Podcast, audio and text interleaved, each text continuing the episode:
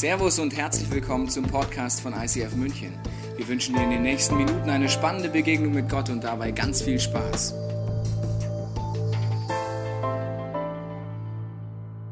Wir sind ja gerade in der Serie Blickwinkel und heute ist das Thema Gott aus dem Blickwinkel der Christen. Und als ich mich darauf vorbereitet habe, habe ich gemerkt, eigentlich in dieser Kirche beschäftigen wir uns ja häufig mit Gott aus dem Blickwinkel der Christen. Und deswegen habe ich mir überlegt, wir drehen für heute das Thema einfach mal um. Und zwar heißt das Thema heute die Christen aus dem Blickwinkel Gottes.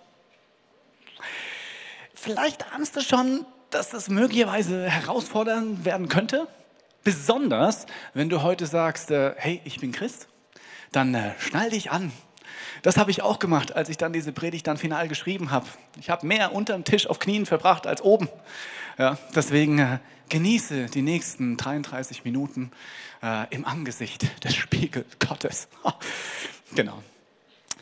Spannend ist ja, dass äh, wenn man so unterwegs ist und den Job hat wie ich, dass Unterhaltungen an einem bestimmten Punkt eine Wendung nehmen. Und zwar, wenn ich auf einer Party bin oder irgendwo jemanden kennenlerne, der mich nicht kennt in der Rolle hier, dann unterhalten wir uns über unterschiedlichste Dinge. Zum Beispiel über Klamotten, über Fischstäbchen, über all das, was das Leben wirklich ja, betrifft.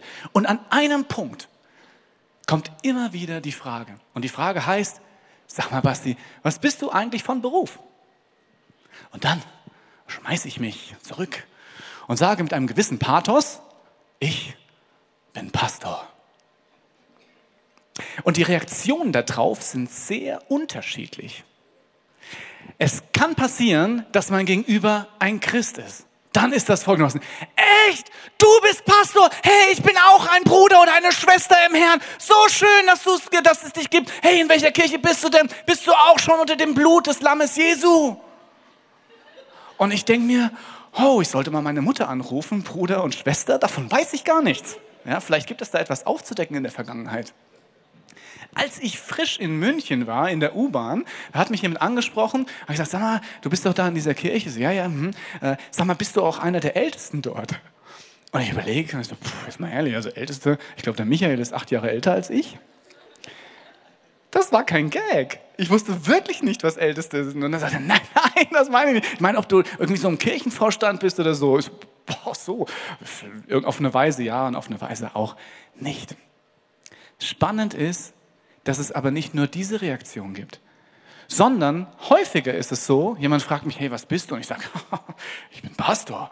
Und dann crasht die komplette Unterhaltung. Die Stimmung ist hin und das Gesicht so. Äh.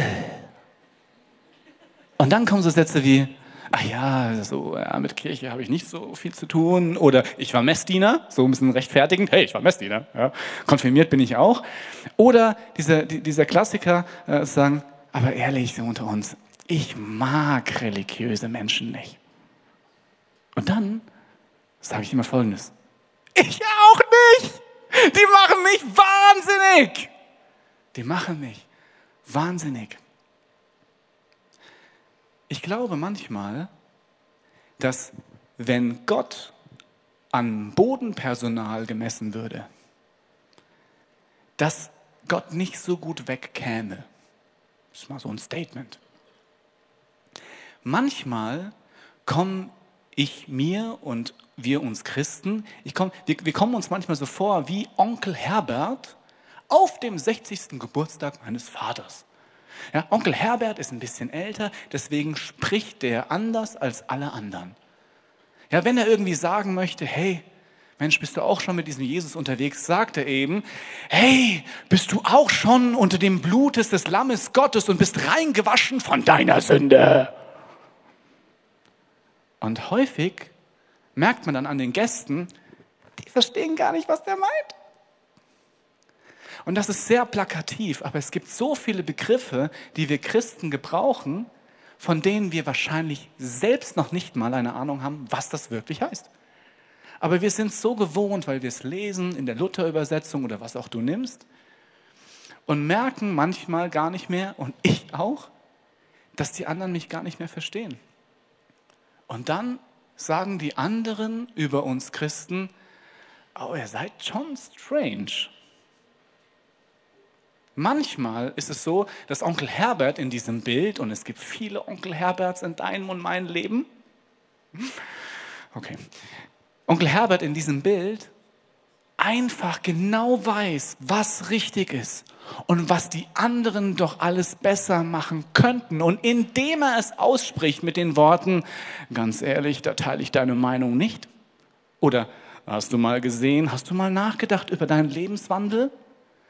Im Moment, wo er es ausspricht, merken alle um ihn herum, na mal ganz ehrlich, so lieblos wie du gerade bist, du brauchst überhaupt nicht zu reden. Manchmal finde ich solche Herberts in meinem Leben.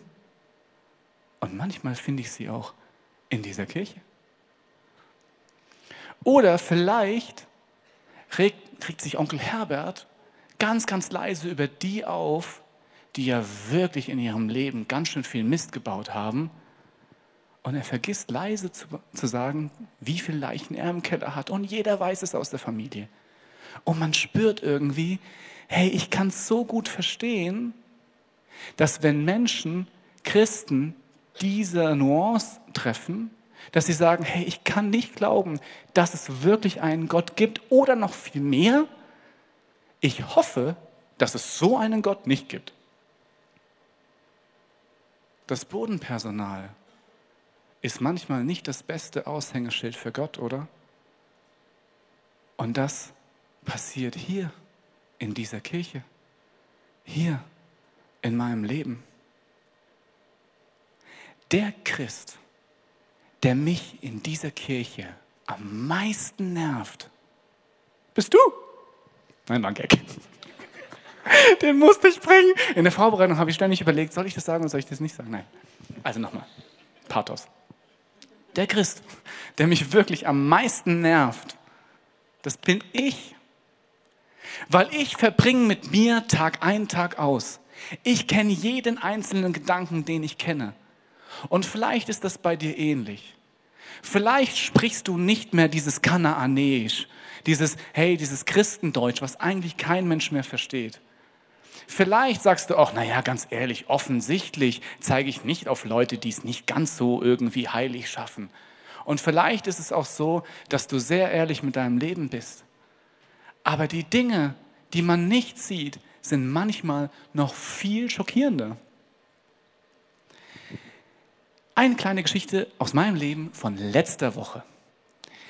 Vor Jahren, circa jetzt zehn Jahre her, habe ich mich entschieden, mit diesem Jesus durchzustarten. Und wisst ihr warum?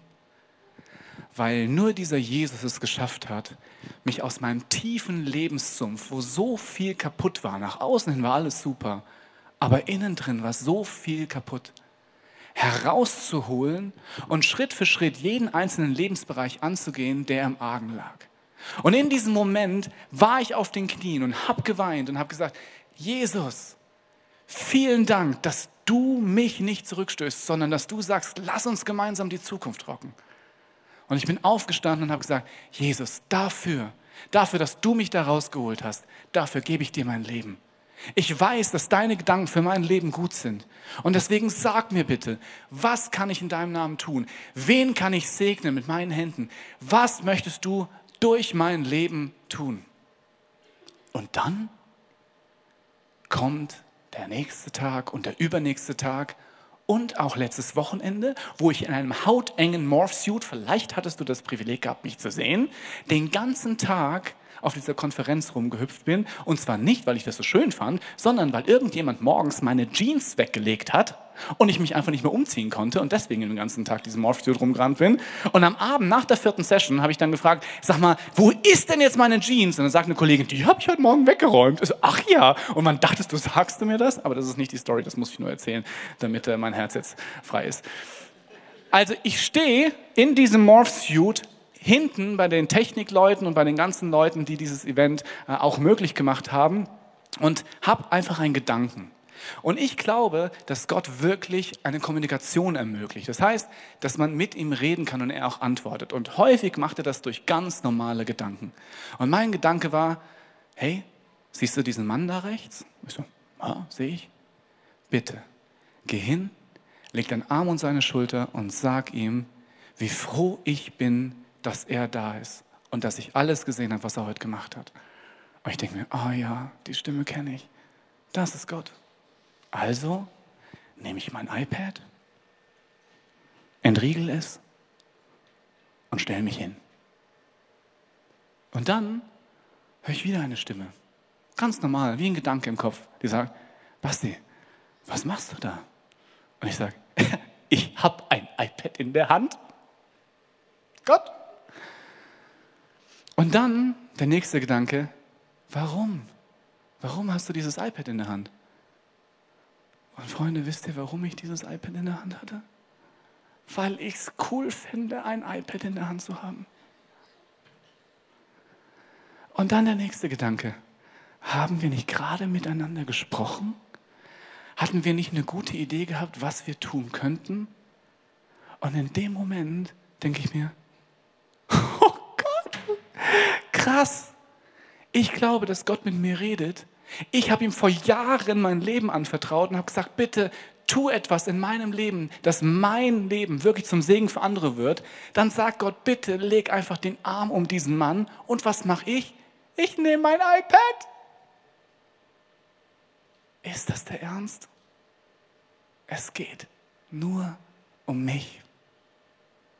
Es geht gar nicht darum, hey, wie können wir ein Segen für andere sein? Wie kann ich ein Segen für andere sein? Sondern in dem Moment ist es mir wichtiger, dass die Leute mich mit diesem blöden iPad sehen, anstatt einfach etwas weiterzugeben, was von Gott ist. Dann schmeiße ich das iPad weg, bin vollkommen schockiert von mir, guck nach rechts, der Mann ist weg. Super. Kennst du das? Dass man eigentlich so eine tiefe Sehnsucht im Herzen hat, Gott wirken zu lassen, Dinge umzusetzen, Teil davon zu sein, dass Menschen Gott kennenlernen können, aber dann immer wieder dahin verfallen, dass es doch nur um uns geht.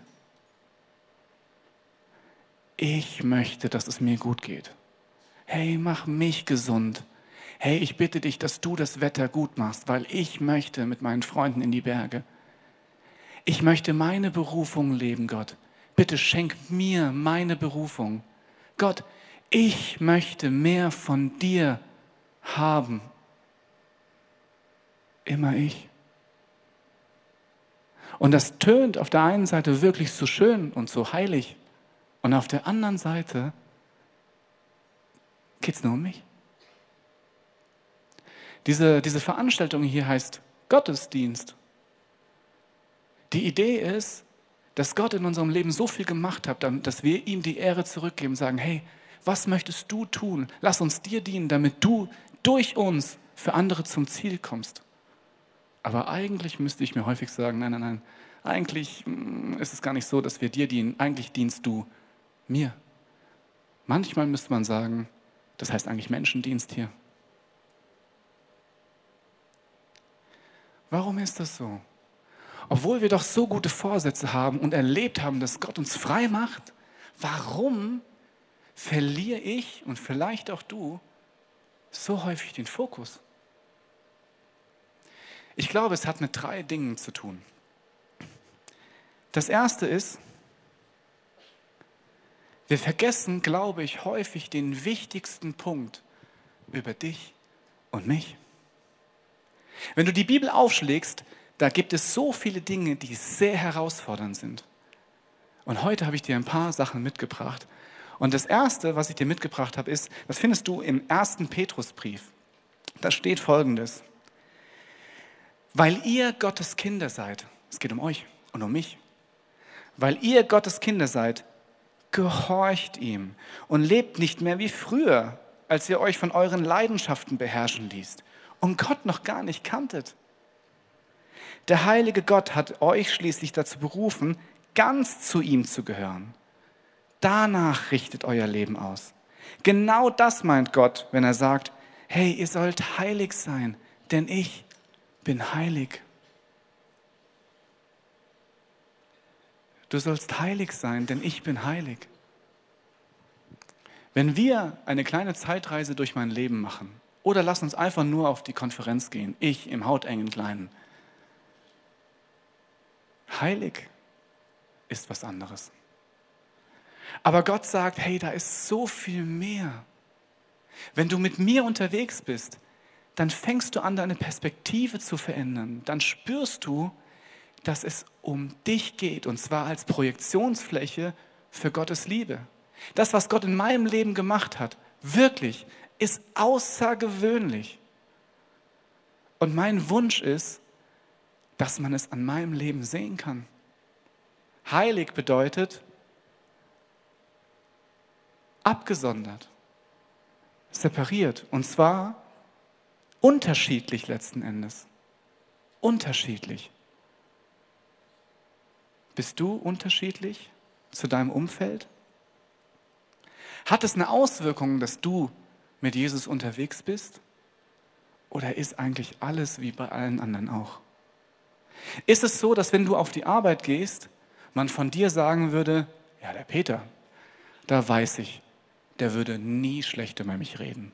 Ich weiß, dass wenn er mir helfen kann, dann hilft er mir. Und wenn er nicht kann, dann erklärt er mir warum.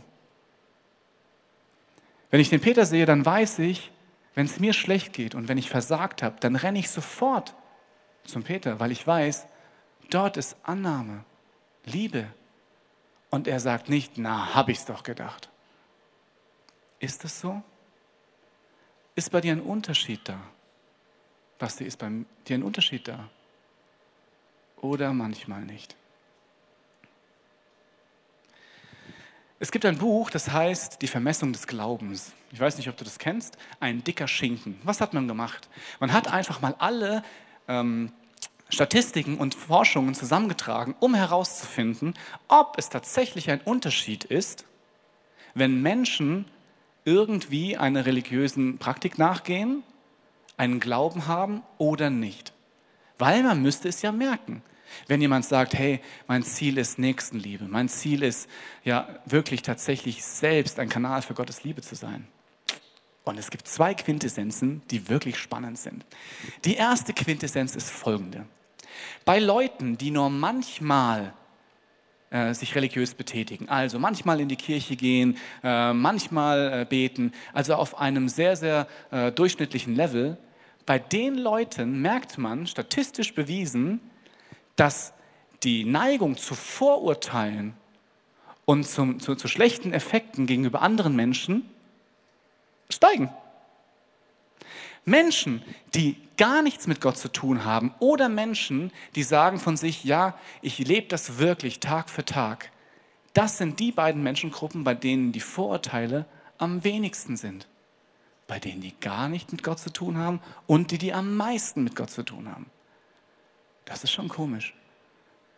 Eine zweite Quintessenz ist, und die ist echt witzig, Leute, die gar nichts mit Gott zu tun haben oder Leuten, die sagen, ja, ich bin wirklich, ich versuche das wirklich zu leben, Tag für Tag, sind prozentual gesünder und glücklicher als die Leute, die nur das ein bisschen machen. Ist das nicht witzig? So ein dickes Buch. Und es gibt tolle Statistiken da drin, tolle Experimente. Aber es hat eine Ursache. Wenn man nur so halbscharig mit Gott unterwegs ist, mal da ist und mal nicht da ist, mal auf Gott hört und mal nicht, fängt man an, sich selbst entweder über andere zu erheben, sagen, naja, also ich bin schon ein bisschen besser als die, oder tatsächlich keinen Unterschied zu machen. Weil je länger man mit Jesus unterwegs ist, desto mehr merkt man, oh mein Gott, ich bin nicht besser als noch irgendeiner auf dieser Welt. Ich weiß am besten, wie es in mir aussieht. Und ich weiß, dass wir alle in einem Boot sitzen. Egal wie strange du bist.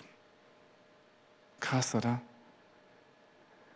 Ich kann gut verstehen, wenn Menschen sagen, diese Christen, die nur ein bisschen dabei sind und sagen, guck mal die und guck mal die und guck mal die, dass das verletzt. Weil eigentlich, das findest du im Galaterbrief, im fünften Kapitel steht da, wir Christen sind eigentlich vom Charakter her treu, zuverlässig, friedvoll, liebevoll, barmherzig, gnädig und voller Freude. Bist du so. Voller Freude, voller Selbstbeherrschung, Barmherzigkeit. Ich häufig nicht. Aber wir sind dafür gemacht. Gott sagt, da ist noch so viel mehr. Ich möchte mehr von dir haben. Und es ist Unsinn, dass du sagst, hey, ich möchte mehr von Gott. Weil je mehr wir all in gehen, desto mehr werden wir frei. Der zweite Punkt ist, ich glaube, wir vergessen den wichtigsten Punkt über die anderen, über die Leute, die nicht wir sind. Das steht im Philipperbrief, zweites Kapitel. Weder Eigennutz noch Streben nach Ehre soll euer Handeln bestimmen. Im Gegenteil, seid bescheiden und achtet den anderen mehr als euch selbst. Denkt nicht an einen eigenen Vorteil, sondern habt das Wohl der anderen im Auge. Achte den anderen höher als dich selbst. Wenn zwei Schnitzel da sind, gib dem anderen das Größere. In meinem Fall hast du einen saftigen Tofu und einen trockenen Tofu, gib den saftigen weg. Ich glaube, dass das richtig herausfordernd ist. Wie ist das? Ist es für dich eine natürliche Bewegung zu sagen, hey, hoffentlich geht es meinem Nachbarn gut? Hey, jetzt erstmal nicht ich. Lass uns gucken, dass meinem Umfeld, dass das gesegnet ist. Oder sagst du, wie ich, häufig, ja, wenn es mir gut geht, dann kann es den Nachbarn auch irgendwann gut gehen. Mach doch mal einen Test. Schau doch mal deine Gebete an. Es könnte sein, dass deine Gebete, wie auch meine Gebete, häufig so anfangen. Oh Jesus, du weißt, was ich brauche. Bitte gib mir. Hilf mir. Mach das ich. Und dann, hey, du weißt, was ich wirklich brauche.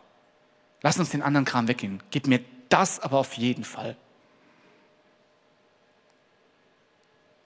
Es geht um mich. Um das, was Gott tatsächlich mir geben soll. Es ist ein bisschen so, als würde man eine To-Do-Liste machen und sagen, Gott, hey, lass uns kurz aufstehen, miteinander durchgehen. Das wäre heute wichtig, das wäre heute wichtig. Hilf du meinem Nachbarn bitte, dass er eine Wohnung findet. Bitte hilf du äh, meinem Kollegen, dass er nicht so ausgegrenzt wird. Das wäre echt wichtig, weil ganz ehrlich, wenn du es verkackst, äh, dann haben wir echt ein Problem.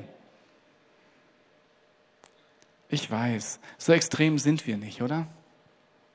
Aber unsere Gebete sind schon häufig so. Könnte es sein, dass Gebete anders auch funktionieren, wenn man sagen würde, Gott, ganz ehrlich, du weißt, was ich brauche, aber es geht gar nicht um mich. Es geht um dich, Gott. Was möchtest du eigentlich? Wen möchtest du durch mich versorgen? Was hast du für einen Wunsch für mein Leben, für heute? Soll ich diese Person bei mir ein Zuhause geben? Hey, soll ich, soll ich vielleicht dort Geld hingeben, vielleicht zur Nachbarin, die gerade keins hat?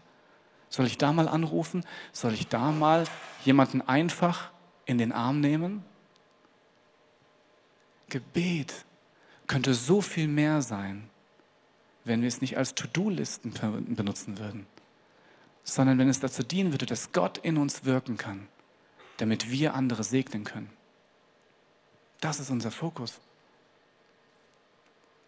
Und die letzte Sache ist, glaube ich, dass wir das Wichtigste vergessen, was Gott über die Kirche sagt.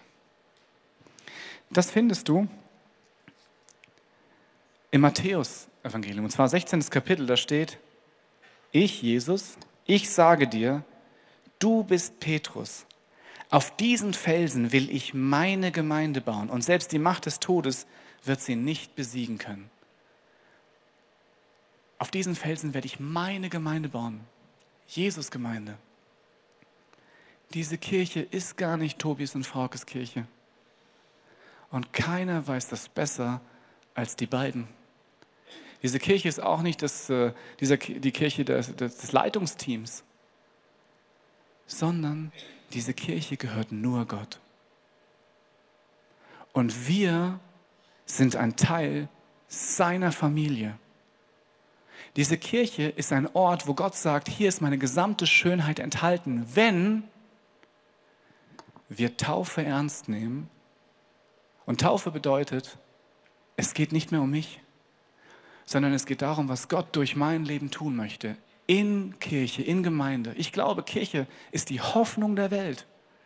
Weil hier so Menschen sind mit so vielen Talenten, so vielen Begabungen, so vielen Sehnsucht, dass wenn Gott das mit Liebe füllen kann, so viele Menschen geheilt werden können Körper, Seele und Geist.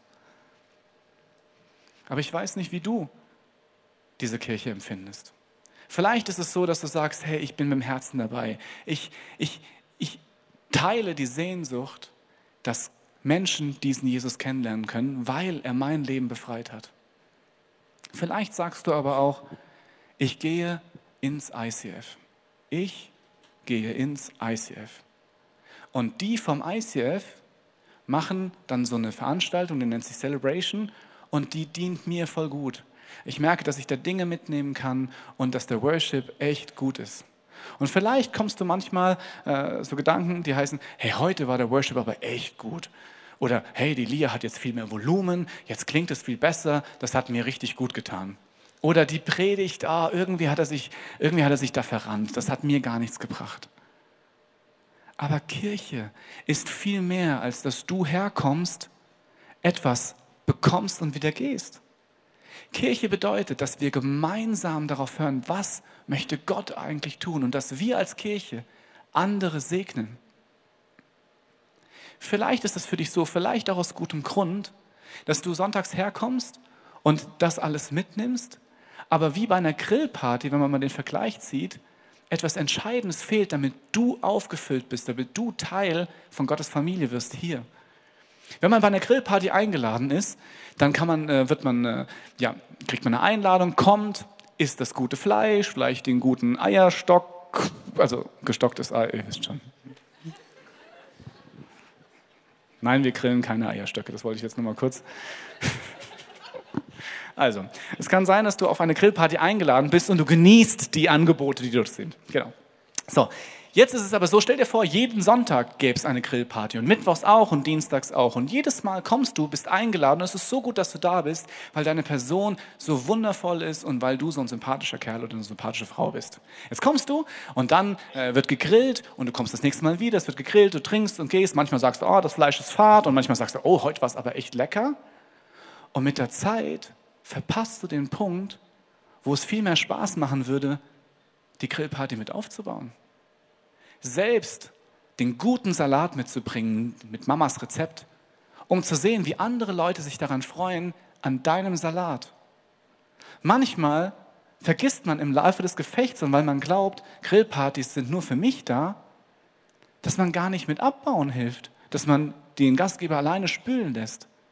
Obwohl es doch so viel erfüllender wäre, selbst mit dieser Grillparty zu sein, Gäste zu begrüßen, zu sagen, hey, was kannst du eigentlich für einen Salat machen? Oh Mensch, hey, so ein Macaroni-Salat. Ich meine, bring ihn mit. Mit Kirche ist das manchmal so. Menschen kommen, essen den Macaroni-Salat, gehen wieder, obwohl sie selbst den besten Macaroni-Salat machen könnten. Warum? Kirche ist so viel mehr, als einfach nur zu kommen, zu essen und zu gehen. Es gab einen Pastor in den Staaten, der hatte ein großes Problem. Und zwar wurde seine Kirche immer weniger. Die passiven Mitglieder, die blieben gleich. Aber es kamen immer weniger Leute in die Kirche. Kein Mensch hat geholfen. Und er spürte im Herzen, die Kirche stirbt. Und dann am Tiefpunkt seiner inneren Seelenkampfs hat er gesagt, gut, wenn diese Kirche stirbt, dann werde ich jetzt ein Begräbnis machen. Er hat eine große Anzeige in der lokalen Zeitung geschaltet und hat draufgeschrieben, am Samstag wird diese Kirche begraben. Komm, wenn du dabei sein möchtest. Und an diesem Samstag waren mehr Leute da als jemals in dieser Kirche. Und alle stehen sie da und wollen wissen, was macht er jetzt? Jetzt bin ich mal gespannt. Wie kann man eine Kirche begraben? Und dann stehen sie vor dem Sarg und er hält eine Rede. Es war wirklich alles ausgehoben. Schon geil. So, und er hält eine Rede. Oh ja, diese Kirche, wie viele gute Sachen hat sie in ihrem Leben getan und jetzt geht sie von uns in die ewigen Jagdgründe und mit allem drum dran. Und dann gibt es ja bei jeder ähm, Beerdigung einen Punkt, wo man als Angehöriger nochmal am Sarg vorbeigehen kann und die letzte Ehre erweisen kann. Und das machen sie alle. Sie gehen einer nach dem anderen an dem Sarg vorbei und schauen hinein. Und was sehen sie? Ich habe es dir mitgebracht.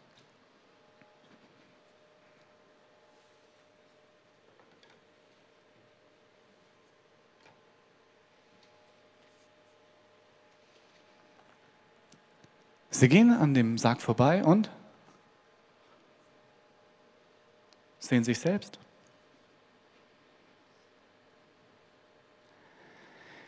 Ich glaube, wir sind alle einem Irrtum aufgelegen. Und der heißt, Gott kann es ohne uns, deswegen brauchst du uns nicht. Das stimmt auf eine Weise. Gott kann es auch ohne uns. Aber er hat sich entschieden, dass du den Unterschied machst. Du bist die Person, an dem jeder sehen kann, was Gott alles kann. Dein Charakter ist dazu gemacht, einen Neuanfang zu machen und dann wirklich liebevoll zu sein. Wirklich von Gott gezeigt zu bekommen, hey, was kann ich tun, damit mein Umfeld gesegnet wird und dann sagen, hier ist so viel Liebe, was ist der Grund? Und du dann sagen kannst, Gott hat es mit mir auch gemacht. Deswegen will ich es einfach nur weitergeben. Wir haben heute das Thema, die Christen aus dem Blickwinkel Gottes. Und ich bin, ich glaube, dass ich viel häufiger auf den Knien sein müsste, als ich es eigentlich bin. Ich glaube, ich bin manchmal viel zu sehr im Zentrum von all dem, was ich gerne möchte. Und ich wünsche mir so sehr, dass Gott durch mich wirken kann. Ich glaube, was sich Gott wünscht, findet sich in einem Brief wieder von Paulus an die Römer. Dort steht Folgendes. Gott spricht jeden von seiner Schuld frei und nimmt jeden an, der an Jesus Christus glaubt. Nur diese Gerechtigkeit lässt Gott gelten, denn darin sind alle Menschen gleich. Alle sind Sünder und haben nichts aufzuweisen, was Gott gefallen könnte. Alle leben an ihrem Ziel des Lebens vorbei. Alle machen Dinge, die nicht zum Leben führen. Aber was sich keiner verdienen kann, schenkt Gott in seiner Güte. Er nimmt uns an, weil Jesus Christus uns erlöst hat. Wenn du in mein Herz schauen könntest, wüsstest du, dass wir alle gleich sind. Vielleicht rede ich nicht kananäisch, ja. Und vielleicht rede ich nicht im Beisein anderer schlecht über andere, ja. Und vielleicht ist Gott mit mir schon einen Weg gegangen, ja. Aber wir sitzen alle in einem Boot. Meine Frau könnte dir Romane erzählen von all den Dingen, wo ich daneben liege. Und häufig bin ich auf den Knien und denke mir, come on, das kann doch nicht wahr sein. Es kann doch nicht sein, dass ich der Grund bin, warum andere Leute sagen, du bist nicht so, wie du eigentlich bist.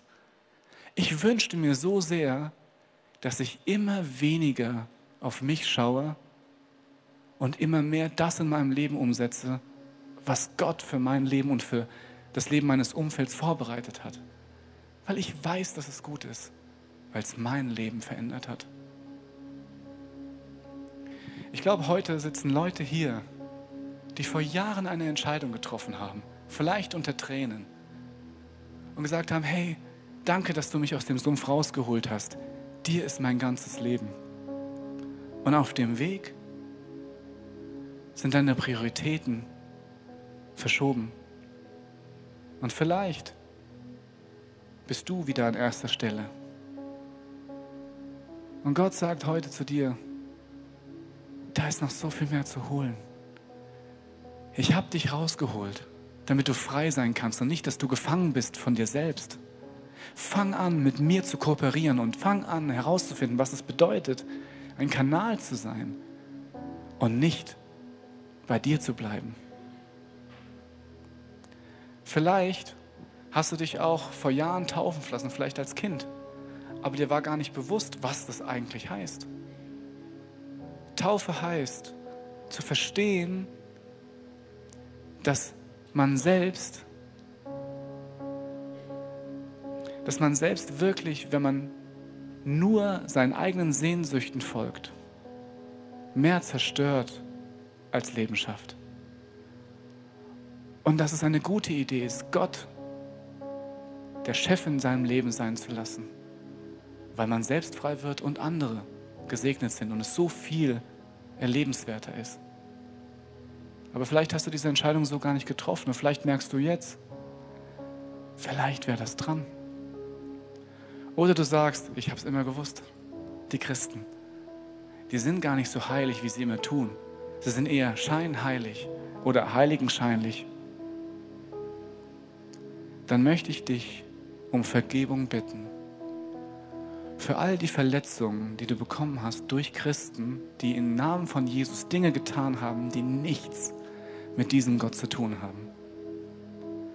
Und ich möchte dich bitten, dass du auf Entdeckungsreise gehst zu einem Gott, der nicht so ist wie wir Christen, manchmal, sondern voller Liebe, voller Barmherzigkeit, voller Treue und voller Güte, voller Selbstbeherrschung und voller Gnade. Egal, wo du heute stehst, vielleicht ist es heute dran, ehrlich zu sich selbst zu werden und einen Schritt aus der Wohlfühlzone rauszugehen, um wirklich sagen zu können, stimmt, ich bin mit diesem Jesus unterwegs. Er ist mein Lehrer. Ich möchte Dinge tun, wie er sie tut, weil ich weiß, dass es richtig ist. Wenn du möchtest, kannst du mit mir einfach ein Gebet sprechen, in dem einfach enthalten ist, hey, ich wünsche mir, dass du mir zeigst, was wir tun können. Und bitte nimm alles weg, was mich belastet, mich selbst oder wo ich strange war.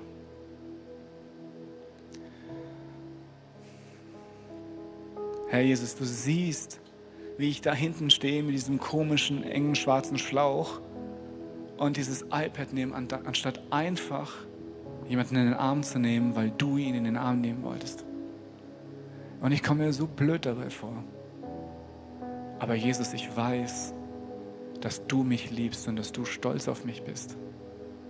Und dieses Wissen hilft mir, das loszulassen. Gott, ich möchte jemand sein, an dem man erkennt, dass es dich gibt, an dem man erkennt, wer du bist und was du in meinem Leben gemacht hast. Und Herr, ich bitte dich um Vergebung für all den Kram, wo ich denke, ja, das ist für mich und es ist viel besser, dass es um mich geht. Ich gebe dir das alles und dank dir, dass du das wegnimmst und sagst, jetzt lass uns in die Zukunft gehen. Lass uns das Abenteuer eingehen, Gottes Gedanken umzusetzen und zu erleben, wie ich mich verändere und wie das Umfeld darauf reagiert. Dank dir, dass du bei mir bist, dass du bei jedem Einzelnen heute Morgen hier bist. Dass du jeden Einzelnen herausforderst, die wahre Identität anzunehmen, zu sagen, stimmt, ich bin heilig eigentlich. Bei mir ist etwas anders. Und dann auch uns du den Mut schenkst, das umzusetzen. Und dank dir, dass wir den ersten Schritt auch gehen dürfen. Und wenn du das möchtest, segne ich dich jetzt mit diesem Wissen, dass Gott dich liebt. Und dass er an dich glaubt, dass er all die ganzen Geschichten, wo du am Ziel vorbeirennst, schon eingeplant hat. Aber dich herausfordert, ja wirklich deine Rolle einzunehmen als Spiegel Gottes. Mein Herr, ich danke dir, dass am Ende dieses Weges du dort stehen wirst und sagen wirst, hey, da war noch mehr drin, gell? Und wir haben es rausgeholt. Amen. Wir hoffen, dass dir diese Predigt weitergeholfen hat. Wenn du Fragen hast, kannst du gerne an info at icf-moenchen.de mailen und weitere Informationen findest du auf unserer Homepage unter www.icf-moenchen.de.